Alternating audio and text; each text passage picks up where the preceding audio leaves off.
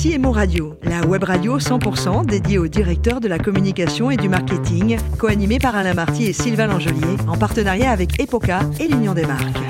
Bonjour à toutes et à tous, bienvenue à bord de CMO Radio. Vous êtes plus de 11 000 directeurs de la communication et marketing et dirigeants d'entreprise abonnés à nos podcasts. Et nous vous remercions d'être toujours plus nombreux à nous écouter chaque semaine. Et bien sûr, vous pouvez réagir sur nos réseaux sociaux et notre compte X CMO Radio-du-Bas TV. Alors aujourd'hui, nous recevons Julien Norona, directeur exécutif de la communication de BPI France. Bonjour Julien. Bonjour. Alors Julien, vous êtes né il y a tout juste 40 ans. Vous êtes euh, diplômé de Novantia Business School Paris. Euh, c'est le SCP Europe, si je ne m'abuse. Oui, ça a été réintégré dans le SCP Europe. Voilà, vous êtes titulaire d'un bachelor en management, marketing et communication et d'un master en entrepreneuriat. Alors, pour anecdote, vous avez arrêté vos études à l'âge de 16 ans, je crois, hein, euh, avec un CAP de comptabilité. Bien renseigné. Très bien renseigné. pour, pour, pour, aider vos parents, je crois, à organiser des dîners-spectacles. C'est ça. Euh... C'est ça. En fait, j'ai un, un, papa qui arrive en France à 20 ans, euh, qui vient d'Inde, et une maman italienne, mais née en Lorraine, euh, dans les, dans les mines de la Lorraine. Et, euh, et, les deux se sont rencontrés à Paris, en effet, dans une, dans une discothèque, tout simplement, où ils travaillaient tous les deux en tant que serveur-serveuse, et ils ont réussi à racheter cette entreprise. Puis, en, à la barre du tribunal de commerce, à en obtenir une dizaine, des cabarets, des dîners-spectacles, des restaurants, des brasseries. Et c'est vrai que moi... Grosse affaire familiale, là, bah, Belle affaire familiale, ouais, partie de rien, une dizaine d'établissements dans Paris, et euh, et moi, né dans tout ça, euh, entendre, parler de TVA à deux ans à la maison, donc je, comprenais moins le sens des maths à l'école. Euh, ce qui fait qu'à 16 ans, bah, je me suis dit bon, je vais faire un BEP compta et puis euh, je vais aller, euh, je vais aller bosser avec la hmm. famille et je vais reprendre les affaires, quoi. D'accord. Et c'est, j'ai vite compris qu'au bout d'un an, qu'il valait mieux que je retourne à l'école. Ouais. et donc du coup, apprendre les bases, apprendre, apprendre les bases, les fondations, et puis surtout quand on se fait à l'huile de coude en tant qu'entrepreneur, on, on, est susceptible aussi de faire pas mal d'erreurs qui ont fait mes parents. Hein, ils se sont bien cassés les dents pendant 20 ans. Ouais. Donc je me suis dit bon, je vais aller prendre les bases, je vais aller comprendre un peu comment fonctionne le business, je vais aller voir aussi d'autres secteurs d'activité. Et euh, j'avais quand même pour projet au départ d'y retourner. Donc j'ai fait mes études en alternance derrière. Ouais, c'est ça. Voilà. Et là, vous allez faire pas mal de jobs. Mais enfin, ça vous, ça vous avait donné quand même ce goût pour l'entrepreneuriat euh, très oui, tôt, très oui, jeune. je viens d'une famille de commerçants à l'huile de coude et j'ai toujours, et surtout, je, j'ai toujours eu un grand respect et une grande admiration pour les entrepreneurs. Donc euh, moi, petit, mon seul objectif, c'était de le devenir moi-même. Ouais.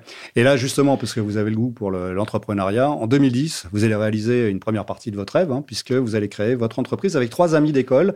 Et alors, cette entreprise, c'est We Do Biz. Alors, c'était quoi We Do Biz We Do Biz, c'était un projet un peu passion au départ. Hein. C'était de dire, euh, on aime les entrepreneurs, comme je l'ai dit tout à l'heure. Les trois autres étaient comme moi, euh, gosses d'entrepreneurs à l'huile de coude, sans vraiment d'idée pour euh, le faire, mais avec l'envie d'entreprendre. Et en cherchant des projets, euh, parce que l'équipe marchait très bien à l'école et on avait une chance, euh, parce que on a parlé de Novencia. Novencia, c'était un projet de la chambre de commerce qui détient la plupart des Ouais. grandes écoles parisiennes, euh, de créer une école d'entrepreneurs. Donc en fait, il y avait que des gosses là qui avaient envie d'entreprendre euh, sans forcément avoir le, la- le, le secteur d'activité, la passion, euh, Ouais. mais Belle période de- l'envie de faire. hein. Belle Ah ouais. période, très belle période. Et donc tous les quatre, euh, très bonne équipe euh, scolaire. Et finalement, on se dit, bah, cherchons un projet qui nous rassemble puisqu'on a l'équipe qui, qui sera Hmm. le plus dur à obtenir le jour où on voudra monter une entreprise. Et c'est vrai qu'en benchmarkant, on s'est rendu compte qu'il n'y avait pas de médias qui parlaient à- aux gens comme nous, en fait, Ouais, aux gens qui avaient envie de créer. Donc on a créé un média, We Do Biz, qui était une web radio au départ. Oui, oui, bah, vous, êtes- vous êtes- vous étiez déjà Voilà. un, un de nos concurrents. Ouais, un, un de vos concurrents, sauf que c'était en 2008, donc on était un peu un peu Ah. trop en avance peut-être. Euh, belle belle aventure, on a beaucoup transformé le projet, on a eu la chance d'être très accompagné, euh, et, et, et c'est aussi ce qui nous a donné encore plus la passion parce qu'on s'est rendu compte que l'entrepreneuriat c'était pas juste une aventure individuelle ou ou d'équipe, mais c'est une grande aventure collective en fait. Parce que quand on entreprend en France, on a une chance incroyable, c'est qu'on est très accompagné par un bel écosystème. Et c'est ce qui nous a permis euh, de monter en audience très vite, déjà, Ouais. parce qu'on a tout de suite été très proche de beaucoup d'organisations euh, pour les entrepreneurs, mais aussi après de trouver notre modèle économique. euh, D'accord. justement, alors le modèle économique, il- il- on faisait beaucoup d'audience, mais beaucoup d'audience sur une web radio, c'est très peu d'audience sur un média global, et c'est rien pour des agences euh, médias, clairement. Mm. Donc euh, c'est pas de ça qu'on pouvait vivre. Euh, et la chance qu'on a eue, c'est quand on vivotait, hein, on faisait 200 000 euros de chiffre d'affaires pendant deux ans, on était au SMIC. oui, mais vous étiez jeune encore. on hein. était jeunes, on avait des petits apparts, on n'avait pas d'enfants. Ouais, ouais, j'ai Voilà. même, j'ai même lu Et- que vous viviez à l'époque encore de vos indemnités euh, ouais, chômage. vous savez que le. Pôle emploi est le premier business angel de France. hein. Si Ouais, vous allez dans les incubateurs parisiens, les start-upers, la French Tech, euh, ils sont tous au chômage. Il faut pas oublier ça. Ça. Donc c'est c'est c'est le moyen de, c'est le moyen. voilà, c'est ça. Mm. Et on avait fait de l'alternance, donc on avait le droit au chômage. Donc on a eu deux ans de chômage et on s'est on s'est un peu payé pendant ce temps-là. Et la chance qu'on a eue, c'est bah, grâce aux médias, puisque je suis passé chez un autre concurrent qui est BFM. et je, je, le cite. On va arrêter de les citer. on va arrêter de les citer. on est passé chez eux et en fait à la suite du passage de, dans cette radio, on a été appelé par Business France, euh, qui là nous a dit, écoutez, euh, en effet, ce que vous faites en audience, c'est pas forcément ce qui nous intéresse, mais par contre, vous avez développé une super techno. Mhm. Euh, est-ce que vous êtes capable de monter des médias pour nous? Vous étiez un prêt, euh, Netflix en fait. Plus un prêt euh, agence de brand content. D'accord. On disait pas ce mot-là encore. Euh, voilà, donc les médias avaient pas encore, enfin les marques avaient des sites d'actu, mais ils n'avaient pas encore de médias de marque, ils n'avaient pas encore tout ça. Et ça commençait. Donc on arrivé pile à ce moment-là, et du coup on est devenu l'agence de brand content de mhm. Business France. Et derrière ça a fait des, petits, et là le chiffre d'affaires a explosé, et on a et, aussi les collaborateurs, et c'est devenu une aventure assez incroyable. Incroyable. Donc là business model parfait, très bon business model. Voilà. Et là on arrive en 2017 et euh, pour le coup, vous êtes approché pour euh, être racheté. Ouais, ouais, on s'y attendait pas. Ouais. euh, un cabinet de Fusac. En fait, c'est une de mes commerciales qui avait été démarchée à un cabinet de Fusac pour lui vendre de la com, hein, tout simplement. Et quand ils ont entendu son pitch, ils nous ont rappelé derrière. Ah oui. En nous disant, et ils ont appelé, ils sont tombés sur un de mes associés en disant, euh, on a quelqu'un qui aimerait racheter une entreprise comme la vôtre. Est-ce que vous êtes intéressé? Et là, on s'est parlé sur Slack, parce que dans les startups, on utilise Slack. Et mon associé a écrit, haha, il y a une boîte qui veut nous racheter. Euh, comme si c'était une blague, quoi. Et parce qu'on n'était pas du tout dans cette démarche-là. Et finalement, euh, finalement, bah, on a dit bon, on n'est pas vendeur euh, de, au départ, mais écoutons, écoutons, hmm. soyons ouverts. Donc, on a rencontré l'entrepreneur qui, qui, avait cette, cette vision et, il, s'est trouvé qu'en effet, il avait une très bonne vision d'une hybridation possible entre notre activité et la sienne. Et donc, on est parti sur un beau projet de dire bah, un rachat euh, une, une, entreprise qui vraiment se fond dans la stratégie de l'autre entreprise qui est plus grosse, et puis euh, moi qui deviens vice-président du voilà, groupe. Vous, pour, vous devenez vice-président, mm. euh, mais néanmoins vous allez rester qu'une seule année. Ouais, ouais, ouais. Bah c'est souvent la logique des rachats, c'est que finalement on a on, on, fait plein de beaux projets avec le dirigeant, on fait des pas de côté chacun pour réussir à faire en sorte que les équipes se rassemblent et créent un projet commun, et, euh, et ça, ça a fonctionné. Euh, les clients étaient là, les équipes étaient là, mais c'est vrai que c'est vrai qu'à un moment on s'est dit bon, euh, est-ce qu'on va pouvoir vraiment diriger à deux, tous les deux avec des âmes de leader et d'entrepreneur hein, faut dire compliqué. ce Donc ça, arrive souvent dans les cadres des rachats. À un moment, on s'est on s'est dit que euh, bah, euh, il valait mieux peut-être que je sorte. Et la réalité aussi derrière ça, c'est que on, on a parlé de l'entrepreneuriat et de ma passion pour les entrepreneurs. En plus de ça, moi, j'ai toujours été extrêmement engagé dans l'écosystème entrepreneurial français. J'étais mhm. membre d'à peu près toutes les associations de soutien aux créateurs d'entreprise. du MEDEF, dans les générations MEDEF, euh, les entreprendre, Mouji, enfin tous ceux qui œuvrent au quotidien, j'essaie d'apporter ma contribution. Et dans le même temps, bah, c'est vrai que l'ancien directeur de la communication de BPI France me disait euh, depuis un bout de temps qu'il cherchait quelqu'un de mon profil, mais moi j'étais loqué dans, dans, la boîte qui nous avait racheté. Et un jour, je l'ai appelé, je lui ai dit écoute, euh, laisse tomber. Est, je suis prêt. Ouais, j'arrive parce qu'aller chez BPI France, c'était retourner dans le cœur de l'entrepreneuriat français. Et c'est ce qui me porte et c'est ce qui me fait lever le matin. Et là, on est en 2018. Hein. Euh, donc, vous arrivez. Euh, quelles étaient vos fonctions chez BPI France Alors, j'ai été recruté sur la direction euh, des événements et du, on appelait ça le web à l'époque, euh, où il y avait euh, donc euh, trois personnes qui géraient la, la rubrique actu de BPI France.fr quoi, et l'équipe événements. Et en fait, la chance que j'ai eue, c'est que quand je suis arrivé, au même moment, l'État et la Caisse des dépôts ont confié beaucoup plus de missions à BPI France, qui est passé de la banque des PME et de l'innovation à la banque de tous les entrepreneurs. Absolument, Et donc, bah, forcément, l'équipe a grossi en même temps. La vision de la communication a, été extrêmement renforcée. Et ce qui fait que, ce qui fait que bah, je, je suis passé de 6 à 40 personnes en l'espace de 4 ans et avec des projets incroyables. on parle de 400 événements par an, c'est colossal. Les, valeurs de BPI France, une des plus fortes, c'est la proximité humaine. Euh, Mais parlez-nous un peu de, des objectifs, des valeurs de BPI France. Euh, BPI France, si on résume, notre, euh, notre job, c'est de faire en sorte que tous ceux qui se posent la question d'entreprendre le fassent et que tous ceux qui le fassent deviennent des champions. Ça peut se résumer comme ça. Et comment on fait ça? Déjà, on le fait pas seul, on le fait avec tout l'écosystème euh, entrepreneurial français, donc les régions, euh, l'État, euh, les associations de soutien à l'entrepreneuriat. et on le fait par nos métiers qui sont de financer, de garantir, d'accompagner, d'investir et d'accompagner à l'export. Donc ça, c'est nos métiers, c'est ce qu'on fait au quotidien. On a 48 implantations en France qui sont très proche des dirigeants. Et pour revenir aux 400 événements par an, euh, la proximité humaine, c'est extrêmement important pour nous. Et, et je parlerai même d'intimité intimité avec les dirigeants. On, reste intime quand on organise le Big, qui réunit combien? 50 000 personnes? 50 000, 60, on, a fait 70 000 personnes cette année. Ah donc, bien sûr qu'on reste intime parce qu'on fait 400 événements par an où on regroupe les entrepreneurs par ce qu'on appelle des communautés. Et ces communautés, soit c'est des verticales métiers, mm-hmm l'industrie, la French Fab, la French Tech qu'on connaît bien avec euh, l'innovation, la French Care pour la santé euh, et les autres coques, la transition écologique et énergétique, euh, la création d'entreprises. Donc ça, c'est les 500 événements. On rassemble par communauté, par stade de maturité de l'entrepreneur. Mais tous les, donc on les connaît parce qu'on les voit en petits groupes en fait toute l'année. Par contre, tous les ans, on crée cette grande célébration de l'entrepreneuriat français où tout la, big picture de, de, de l'écosystème économique français est présent. Tous les types d'entrepreneurs, tous ceux qui les accompagnent, c'est le big. Donc c'est 70 000 personnes en fait, c'est 70 000 personnes qu'on a vues une par une toute l'année. Oui, c'est ça, c'est ça. Et combien, combien de temps ça dure le Big? Une journée. Une journée. Une journée, c'est une fête d'une journée. C'est à l'accord Arena. Hein, à l'accord Arena. C'est pas un salon, c'est un rassemblement où il y a il y a 500 ateliers, 1000 euh, speakers, euh, des tonnes de lieux de networking et d'échanges. Grosse couverture médiatique Grosse également. Grosse couverture médiatique, mais bah, focus sur les entrepreneurs, pas sur mm. BPI ou le Big. C'est on valorise les entrepreneurs. Nous, notre rôle, c'est d'héroïser les entrepreneurs pour donner toujours envie à plus de le faire et d'aller plus loin. Donc, euh, donc c'est ça le Big c'est ce grand raout où, chaque, enfin, si vous venez ou si vous êtes déjà venu. Je suis déjà venu. Le Big, c'est ce, moment où on prend dans tous les cas une dose d'énergie incroyable qui nous fait partir pour toute l'année. Tout à fait. Mm. Ouais, Et alors, c'est quoi la moyenne d'âge des, des, des, des, participants au Big euh, et à vos événements même en règle générale? Enfin, Franchement, je peux pas répondre à cette question parce qu'on adresse tellement de populations différentes. Euh, si je prends, euh, si je prends Tout la création d'entreprise, on a, on a tous les âges avec forcément une tendance plus jeune. mais je vais faire exprès de parler de l'industrie. L'industrie, on pourrait se dire que les patrons de PME, ETI euh, ou les patronnes de PME, ETI, c'est des quinquas ou mm. euh, au moins des, des quadras. Euh, sauf que quand on parle industrie, notre rôle, c'est aussi de donner envie à la jeunesse d'aller dans l'industrie. Donc là, on va chercher au collège et au lycée. au collège, pour dire aux, filles, allez dans les filières ingénieurs, on manque de vous dans l'industrie. dans les lycées, et, de la même chose. Et puis, quand on passe dans les études supérieures, on leur rappelle que c'est bien d'aller dans un cabinet de conseil en sortant d'études, mais c'est peut-être mieux d'aller passer un an avec un patron de PME dans un territoire, un patron ou une patronne qui est toujours extrêmement engagé pour son territoire ou et dans son entreprise, parce que c'est souvent des entreprises familiales. Euh, c'est une aventure exceptionnelle et c'est une dose d'expérience pour le jeune qui est géniale. Et, bien sûr, il va apporter toute sa fraîcheur et toute son envie de transformer, parce qu'on a besoin que les entreprises se transforment. Et c'est aussi une des missions de BPI France d'accompagner vers la transition écologique et énergétique. Absolument, on en reparlera un petit peu après. Mais mm. et ça va bien l'entrepreneuriat en France en ce moment? Ça va bien, ça va bien. Bien sûr, euh, on a vécu euh, depuis depuis le Covid jusqu'à aujourd'hui on a vécu des périodes. Enfin, l'entrepreneuriat, c'est les montagnes russes, hein, on le sait. Euh, c'est une, une, expérience magnifique, mais magnifique parce que c'est une expérience vivante. Mm. Donc, une expérience vivante. Il y a des hauts, il y a des bas. Les entrepreneurs les vivent au quotidien.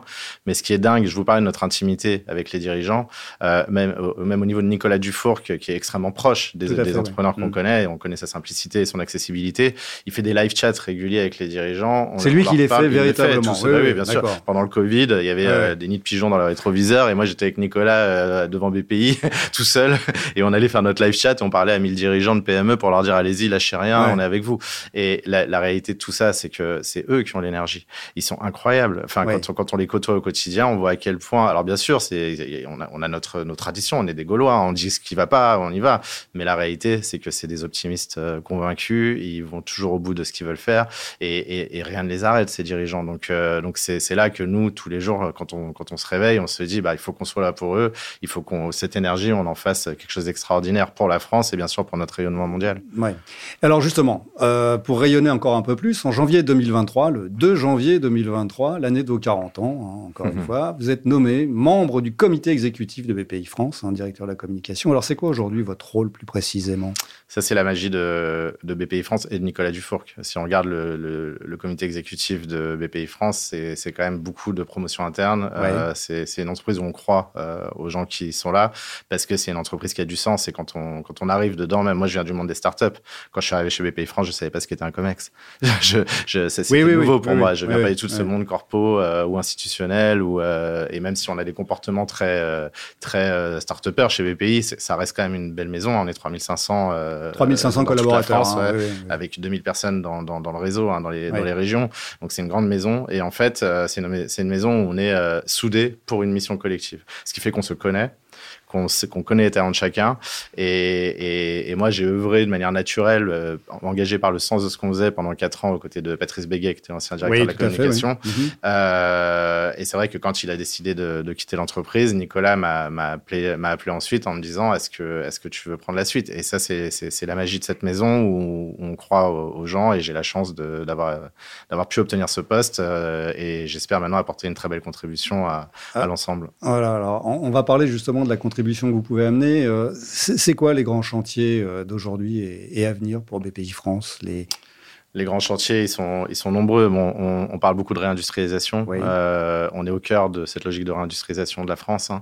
Euh, réindustrialiser, ça veut dire beaucoup de choses. Ça veut dire euh, déjà euh, créer des nouvelles industries à partir des savoir-faire euh, français qui sont souvent aussi dans les universités. Je pense à la Deep Tech. Mhm. La Deep Tech, c'est les chercheurs. Que vous organisez également. Hein. Bien sûr, on fait une tournée dans les, dans, dans, les universités françaises. On rassemble tout l'écosystème, les SAT, les régions, les institutions, les, les, les chercheurs, les entrepreneurs, et on pousse les chercheurs à à, industrialiser euh, leurs travaux.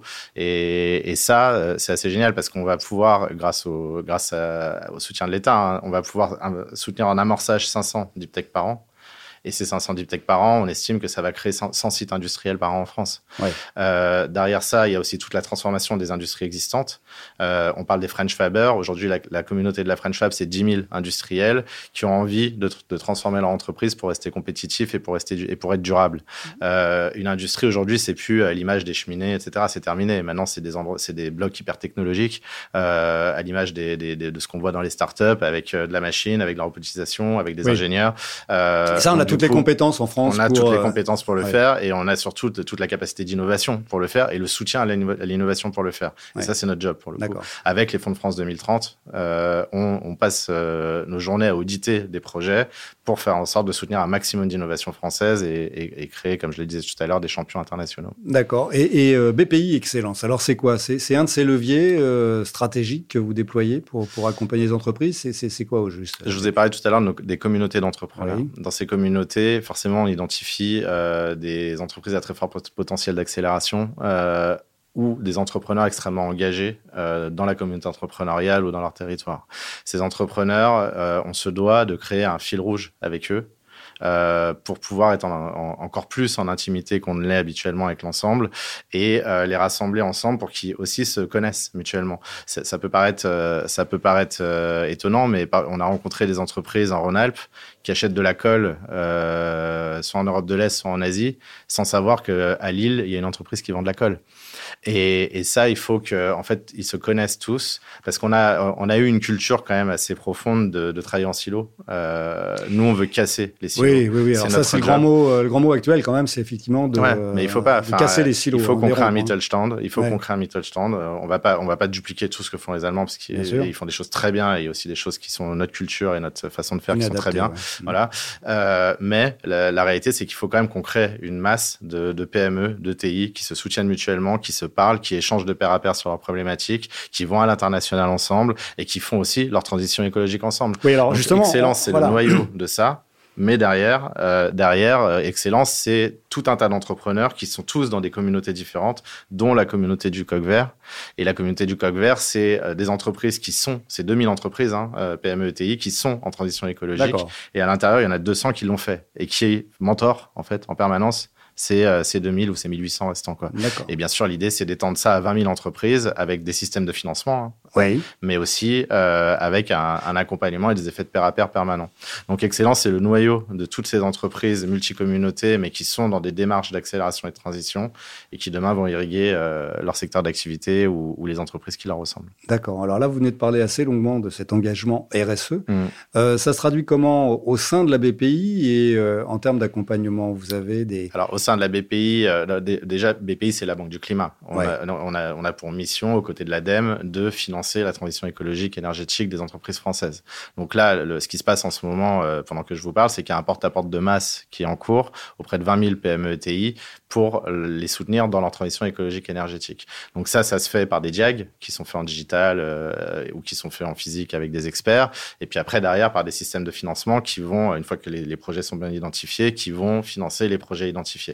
Donc en externe, on, on, on investit un milliard de prévers par an. On va investir 38 milliards sur 5 ans pour soutenir la transition écologique et énergétique des entreprises.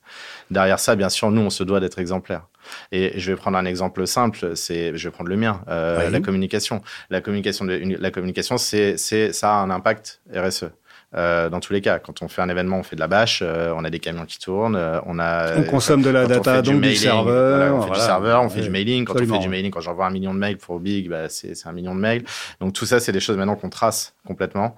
Et si je prends l'exemple d'un Big, on, on, il faut savoir qu'on investit beaucoup d'argent dans la transition écologique de nos événements. Et, et, si je prends l'exemple de Big, on est environ à 7,5 kg de CO2 par participant. Mm-hmm. Pour un événement de cette ampleur, c'est extrêmement bien. on on a eu d'ailleurs. Alors, très sincèrement, ça ne me parle pas, mais. mais en général, on est entre 8 et 10. D'accord. Sur des événements de grande ampleur, dont des événements très, euh, très orientés euh, écologie.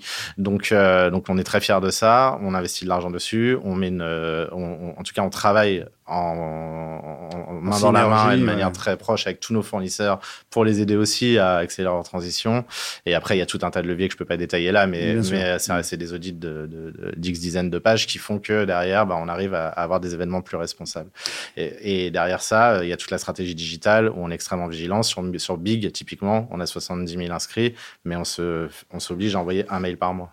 D'accord. Pas plus pour, euh, pour inciter à s'inscrire. Et il y a plein de. En fait, c'est tout un tas de petites actions qui créent quelque chose de beaucoup plus grand. On audite l'ensemble. Et après, bien sûr, il y a un service RSE interne qui audite toute la maison, parce qu'il n'y a pas que Big, hein, il n'y a, pas, que, y a pas que les événements. Et, et on, on, se doit d'être exemplaire. Donc, on a un plan climat en cours avec un, un métier du climat chez BPI France euh, qui, qui, qui, a pour objectif de veiller à, à l'ensemble. D'accord. Euh, BPI France, euh, il y a des connexions à l'international. Il y a des, comment ça se passe? Bien sûr. Alors, vous avez dit BPI France. Euh, Volontairement. ouais. Des fois, on dit même BPI toute la France. D'accord. Parce qu'avant, euh, il y a, l'international, y a, mais il y a aussi toutes les zones reculées françaises où on essaye d'être partout dans les quartiers, parce qu'on a, on a, beaucoup de programmes de beaucoup de dispositifs d'accompagnement d'entrepreneuriat dans les quartiers. Mais pour répondre à votre question sur l'international, bien sûr, on a une campagne qu'on aime beaucoup, qu'on a affichée sur tous les murs de France, qui est allez vous faire voir ailleurs. et cette campagne-là euh, elle, voulait dire une chose, c'est que oser euh, franchir les, les, frontières. Euh, on sait très bien qu'une PME ETI aujourd'hui, elle fait minimum, et je dis bien minimum 30% de son chiffre à l'export quand elle est en quand elle est en croissance. Donc on doit, on a des entreprises qui ont des vrais savoir-faire, qui ont de la valeur ajoutée, qui ont de l'innovation. Il faut qu'elles osent s'internationaliser. Oui, c'est oser, hein, vraiment. C'est oser. Après, derrière, bien sûr, nous, on a un plan export. On travaille avec Business France, main dans la main. Mm. Business France qui les aide à s'implanter, à rencontrer les bons interlocuteurs, à faire des missions à l'étranger pour pouvoir commencer à connecter du business euh, selon la manière dont voudra le faire l'entreprise. Et puis, nous, derrière, on gère bien sûr la COFAS, hein, l'assurance euh, l'assurance crédit. Et puis, euh, à côté de ça, on, on a tout un, toute une gamme de produits qui vont accompagner nos entrepreneurs à l'export et qui vont même soutenir les, futurs acheteurs pour euh, les fournisseurs à l'export. D'accord. Julien, c'est quoi la, la, prochaine actualité, les prochaines actualités de BPI France euh, à venir alors? Alors, il y en a beaucoup. il y en a beaucoup. Si on se projette, euh, on a des enjeux extrêmement forts toujours sur le climat. On a des enjeux sur la santé qui va devenir mm. un enjeu majeur parce que vous n'êtes pas sans savoir hein, le vieillissement de la population, redonner de la confiance entre le patient et l'hôpital. Enfin, on a des gros enjeux autour de ça. créer plus de Doctolib pour faire simple et pas que euh, on, a, euh, on a des enjeux sur à peu près toutes nos verticales. Maintenant, si on prend un peu plus à court terme, là, on a deux grands moments qui arrivent d'ici la fin de l'année. Le premier dont je vais parler, c'est la semaine de l'industrie. La semaine de l'industrie, 22-27 euh, novembre. nous, on, sait qu'on aura à peu près 900 industriels, 900 French Faber qui vont ouvrir leurs portes aux jeunes. Donc, on va aller chercher les jeunes dans les collèges, dans les lycées, dans les bac plus 2 pour leur faire visiter des industries, pour leur montrer ce que je vous ai dit, ce hmm. que je vous ai dit tout à l'heure, que l'industrie c'est un monde nouveau aujourd'hui, c'est un monde c'est un monde d'innovation et c'est un monde de sens et de transformation euh, vers la transition écologique et énergétique. Donc ça, ça va être un grand moment. On sait que on sait que donc c'est pas que la c'est pas que BPI, hein, c'est la French Fab, c'est la DGE, c'est toutes les fédérations industrielles qui se mobilisent ensemble pour, pour une grande semaine pour euh, promouvoir l'industrie auprès de la jeunesse. Donc grand moment. Nous on va faire partir un bus hydrogène. D'accord, oui, c'est mieux. voilà, qui va aller chercher les enfants à l'école, qui va les amener euh, dans les industries. Enfin, ça va être, ça va être un très beau moment. Et puis, euh, on a aussi un très bel événement sur une autre forme d'industrie que sont les industries culturelles et créatives. Donc, les industries culturelles et créatives, c'est, c'est souvent la fierté de la France. Hein, c'est la French Touch. Mhm. la French Touch. Et là, pour le coup, on a un rayonnement international très fort. Je pense aux jeux vidéo, je pense au ah luxe, je pense à la mode, donc euh, je pense au design. Donc, euh, on les rassemble tous à Beaubourg le 22 novembre. Pour, un, pour un grand événement où là, il y aura tout ce qui se fait de mieux dans les industries culturelles et créatives françaises. Bien sûr, sur des entreprises très installées, des témoignages de grands entrepreneurs du secteur qu'on connaît bien, mais aussi de toutes celles et ceux qui arrivent et qui sont en train de créer des innovations sur ce secteur. D'accord. De toute façon, pour connaître tous vos événements, le mieux, c'est d'aller sur votre site internet et de se renseigner. Sur notre site internet et puis, et puis de suivre le Big Media. Suivez le Big Media sur, sur Instagram, euh, sur LinkedIn. Euh, en suivant le Big Media, vous aurez déjà une tonne d'inspiration de tous les entrepreneurs de France et, toutes celles et ceux qui font notre fierté, puisque c'était le, le, thème du Big cette année. Euh, et, puis, et puis, bien sûr, l'ensemble de nos événements qui, seront, qui seront agrégés. Voilà. Et on le rappelle, c'est BPI toute la France. Hein. BPI toute la France. absolument. Et bigmedia.fr. Voilà. Julien, pour revenir à vous, c'était quoi votre rêve de gosse? Euh, entrepreneur, entrepreneur et bah, encore Mon rêve de gosse, c'était d'avoir de créer mon entreprise. Euh, donc, on pourrait dire que je l'ai fait, mais finalement, les rêves, c'est fait pour euh, pour continuer. donc, j'ai eu une très belle aventure entrepreneuriale. mon rêve de gosse, il s'est transformé, en tout cas, pour l'instant à être euh, au service des entrepreneurs. Donc, je suis un entrepreneur au service des entrepreneurs et ça, ça me va bien. Euh, et puis, euh, j'ai aussi compris quelque chose, c'est que même si tout commence avec les rêves, la réalité, c'est que c'est très dur de planifier sa vie. Donc, donc, donc, le meilleur plan, c'est de pas avoir de plan, je crois, et de se dire que là où on est, c'est qu'on est, on doit être là et, et d'aller au, bout, au bout de tout ce qu'on fait. absolument. Eh bien, merci beaucoup, Julien. Merci de votre venue. Fin de ce numéro de CMO Radio. Retrouvez toute notre actualité sur nos comptes X et LinkedIn. On se donne rendez-vous jeudi prochain à 14h précise pour une nouvelle émission. L'invité de la semaine de CMO Radio, une production B2B Radio en partenariat avec Epoca et l'Union des marques.